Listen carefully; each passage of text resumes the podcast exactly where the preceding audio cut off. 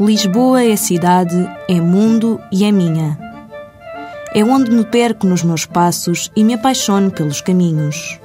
É onde as noites se alongam até à fronteira dos dias e onde as palavras nunca chegam para explicar os sentidos. Novembro em Lisboa tem mais encanto. Deixar-nos ficar num dos melhores hotéis do mundo, o primeiro boutique hotel contemporâneo da capital, faz parte da magia.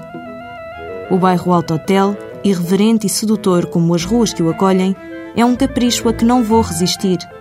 Até 25 de dezembro é possível desfrutar da sua oferta especial de última hora para estadias mínimas de três noites.